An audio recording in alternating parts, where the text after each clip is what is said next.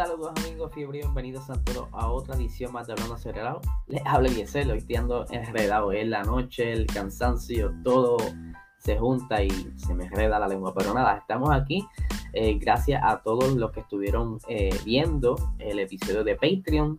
Para los que no sepan, Patreon es una plataforma donde nosotros estamos subiendo contenido adicional y lo puedes accesar a través de patreon.com slash PR Racing Sports. Lo pueden ver ahora mismo aquí en la pantalla, lo que están viendo en YouTube. Eh, se suscribe, es una pequeña aportación y podrás ver ya todo el contenido que tenemos disponible eh, en nuestra parte en, en, Patreon. Y el día de hoy estuve subiendo un episodio bastante interesante, resumiendo un poquito eh, lo que fue el 2021, lo que queremos hacer el 2022, entre otras cosas más que añadimos al final, que fueron eh, los momentos más cómicos de la Fórmula 1 en el 2021, eh, por lo menos los que normal nos hicieron reír a nosotros, así que date la vuelta por PR Racing Sports eh, en Patreon y así que apoyen la causa y puedes disfrutar de ese contenido extra. Pero vamos ya a repasar las noticias del día, obviamente vamos a poner un poquito de lo que estuvo pasando en el Dakar. el día de hoy Sebastián Loeb estuvo ganando la segunda etapa del rally allá en Dakar. Eh, luego, ¿verdad? De esta polémica del primer día donde hubo ese problema con lo de navegación, donde muchos pilotos se perdieron en el camino, la referencia no parecía ser la correcta y estuvieron eh, guiando en el desierto, perdidos por un buen rato, unos más tiempos que otros pero esto le causó problemas a muchos de los pilotos, entre ellos Carlos Sainz, que lo estuvimos hablando el día de ayer, pero ya hoy pues, muchos de ellos están recuperando terreno, aparentemente hoy no hubo problemas de navegación, eh, Sebastián Loeb está bien contento con su eh, con su carro BRX, ¿verdad? el equipo BRX, que estuvo moviéndose muy bien y pudo entonces eh, retar y, quitar, y batallar, ¿verdad? Ustedes saben que Nasser Al Atilla es el actual campeón. El año pasado él ganó el, Dakar y este año pues ya la primera etapa comenzó a llevarse esos primeros eh, lugares en esa etapa y a eso nos lleva a lo que sería entonces el siguiente tema porque todo el mundo o la gran mayoría estuvo perdido incluso hay mucha controversia en el internet donde se cree que hay un poco de trampa en esta cuestión de lo que son el roadbook que estuvimos hablando el día de ayer. Ellos se mueven ahora de un roadbook quizás manual a un roadbook, un roadbook electrónico, donde ellos están quizás como decir una tablet y la información está siendo suplida por eh, la organización del Dakar, que esto es parte ¿verdad? Del, del, del, evento. Y pues aparentemente el día de ayer no fue quizás lo mejor para muchos pilotos, pero curiosamente, ya lo habíamos mencionado, ¿verdad? Como que el Nasser Altilla, pues pudo llegar sin ningún tipo de problema a, ¿verdad? Hizo unos tiempos brutales, como si no hubiese tenido nada de interrupción en el camino, abriendo una brecha entonces entre los demás competidores, pero eh, eso trajo muchas dudas y el, director de Audi estaba preocupado por esta causa, ¿verdad? Por todo este revolú y quiere entonces eh, como presentarle una, una reclamación ante el grupo del Dakar, ya que sus pilotos tuvieron problemas. Eh, para, ser, para ser más eh, específico, Carlos Sainz estuvo siendo afectado por este revolú de la navegación el día de él y todo el mundo está descontento, en el internet lo que se habla que de trampa, etcétera, etcétera. Pero aquí, tenemos las declaraciones del director de Audi que dice lo siguiente, estamos hablando con la organización en este momento porque nosotros pensamos que definitivamente hay un error en el roadbook. Mañana tendremos que ver cuál es la situación porque no está claro. Eh, esto fue, ¿verdad? Eh, en declaraciones para el teledeporte al terminar la primera etapa. Y continúa, ¿verdad? Aquí citando, lo único que sabemos es que es muy curioso que solo un carro tomara el camino correcto. creemos que tenían información extra. De otra forma, era imposible encontrar el camino.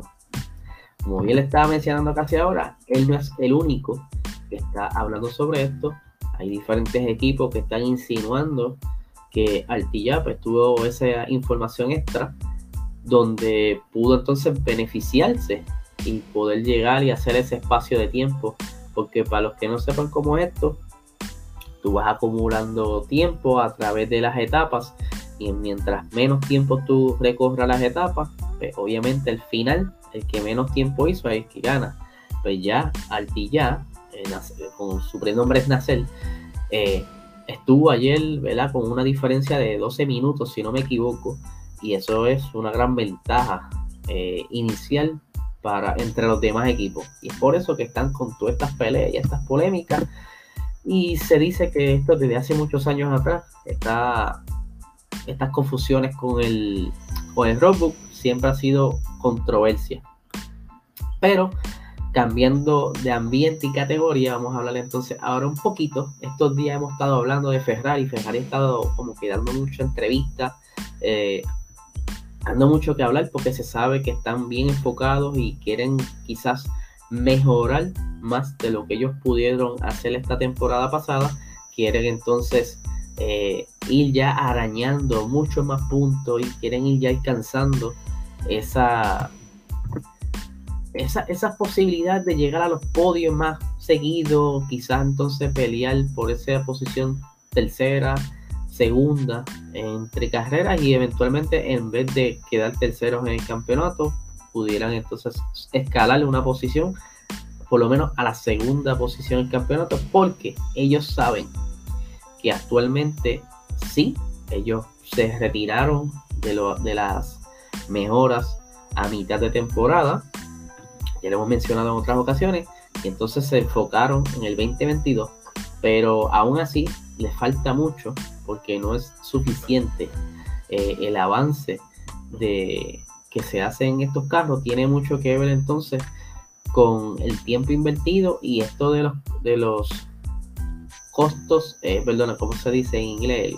capital cost, lo que es el budget, ¿verdad? El, el presupuesto, ese recorte de presupuesto a todos estos equipos pues les ha ido afectando, porque entonces no pueden jugar mucho y tienen que entonces enfocarse en prioridades y todo esto atrasa entonces el progreso del equipo que todo el mundo quiere ver y más eso es los, los tifosi que quieren verlos de nuevo ganar, recuperar esa corona que tantos años por un momento dado la tuvieron. Pero esto vendrá poco a poco y el, el mismo director eh, se me escapa el nombre, por aquí lo tengo, yo sé que es de apellido Mikis, pero el apellido, el nombre de él es, eh, lo tengo por aquí, lo tengo por aquí, Lauren Mekis, director deportivo de Ferrari, discúlpame, siempre tengo las notas entre 20 pantallas aquí. Pues por aquí tenemos las declaraciones de él y dice lo siguiente. Estoy seguro de que tuvieron que desarrollarse este año sin embargo, en ambos casos estamos hablando de organizaciones increíbles y basta con mirar sus resultados. Por lo tanto, no subestimaría ni un solo segundo su capacidad para, producir un gran monoplaza en el 2022. Les recuerdo, antes de continuar con la lectura, que Mercedes específicamente todavía no ha utilizado sus dos tokens de desarrollo. Estos tokens es ¿verdad? Les permiten a ellos desarrollar ciertas partes, las partes que ellos quieran en el monoplaza, siempre y cuando obviamente lo notifiquen y esté todo documentado. Curiosamente, ellos pueden entonces hasta ahora en el 2022 poder eh, desarrollar el motor. Una vez comience la temporada ya no se pueden hacer este, desarrollos eh, o cambios en el diseño del motor porque entonces entran en vigor lo que es el congelamiento de los motores. Y eso es un peligro para el resto de, la parrilla, porque entonces en estas condiciones de igualdad, el motor sería una pieza clave junto con la destreza del piloto. Y teniendo entonces en mano Mercedes esos dos tokens, quizás pudieran aplicarlo ahora eh, para este nuevo monoplaza, para entonces, como, como quien dice, abrir esa ventaja de ahora de golpe para que en estos tiempos que están de quizás eh, congelado, ¿verdad? El, motor congelado, pues entonces puedan ya asegurar quizás esas futuras campeonatos y ver qué sucede para cuando cambie entonces la, la, reglamentación de los motores. Pero continuando con la lectura, dice por aquí, si tuvieron que gastar más que el resto en el 2021, pero si miras los resultados que han obtenido en los últimos 10 años, tanto el, eh, tanto el uno como el otro, tendrías que ser más ingenuo para pensar que va a ser fácil cerrar la diferencia. Porque a última instancia, incluso nosotros, si miramos los números del Monoplaza 2022 y los comparamos con donde estamos ahora, son una cantidad X de décimas más lentos. Entonces tenemos que llegar primero a esta brecha y luego a la diferencia que, que tenemos con ellos. Así que ahora mismo no estaría demasiado preocupado. Esto quiere decir que Ferrari tiene esa esperanza por entonces, sí, cerrar un poquito la distancia en, velocidad, en tiempo, en vuelta entre lo que es Red Bull y Mercedes, por entonces saben muy bien que no será quizás un, acercamiento en cuanto a tiempo y velocidad tan abrupta que pueda quizás estar parejos con ellos. Pero sí, habrá una mejora. Solo que no va a estar igual que Red Bull y Mercedes es bien este, curioso, como le he dicho otras veces, porque Ferrari yo creo que ha sido o es uno de los más francos que hay, eh, de las escuderías más francas que hay. Y cuando dice algo, eh, resulta ser que es cierto. Y pues nos, no, no, hay ninguna mentira detrás o quizás un desencanto, como se diría. Eh, una, una, desilusión, por decirlo así, porque como sucedió en el 2020, que ellos lo dijeron, mira, este carro no va a hacer mucho esta temporada, eh, es un traste, no esperen victoria, no esperen podio, vamos a pasar a arrastrarnos esta temporada y ver qué sucede en la próxima. Y cuando salió la próxima temporada, que fue la pasada, ellos dijeron, mira, estamos un poquito mejor que, el año pasado, o sea, la temporada 2020, pero todavía eh, nos falta camino por recorrer para entonces llegar a los números de antes, o por lo menos a los números del 20, 2019. Eh, eh, es bien curioso, porque es como si fuesen ese revolú que ellos tuvieron en el 2019 con ese misterioso motor, hubiese dado un 100 o, o 200 pasos para atrás y tienen como que recorrer todo ese camino de nuevo para llegar hasta donde estaban y tienen que hacer con cautela porque no pueden volver a cometer los mismos errores que los vuelva a tirar hacia atrás. Que si van a desarrollar ese motor que todavía tienen para antes de que comience la temporada, para que se, antes que se congelen los motores, tienen que hacer todo lo necesario ahora y que sea legal, o por lo menos no estén tanto navegando la zona gris como pasó en el 2019, que quedó a puerta cerrada, nunca supimos muy bien qué fue lo que sucedió pero si lo van a hacer, tienen que hacerlo con cautela. Por eso ellos están hablando que van a ir, ¿verdad? Poquito a poco, que no son ingenuos eh, con su tiempo y que saben lo que hay. Y por aquí, a lo que están viendo en YouTube, les voy a mostrar un adelanto de lo que será el episodio de mañana. Porque el episodio de mañana va a estar bien interesante. Vamos por aquí la pantalla. Ustedes saben muy bien que Lawrence Stroll tiene un plan y es que dentro de varios años estar peleando por la victoria, no, solo no tan solo victoria, sino capturando todas esas victorias posibles para poder luchar por el campeonato.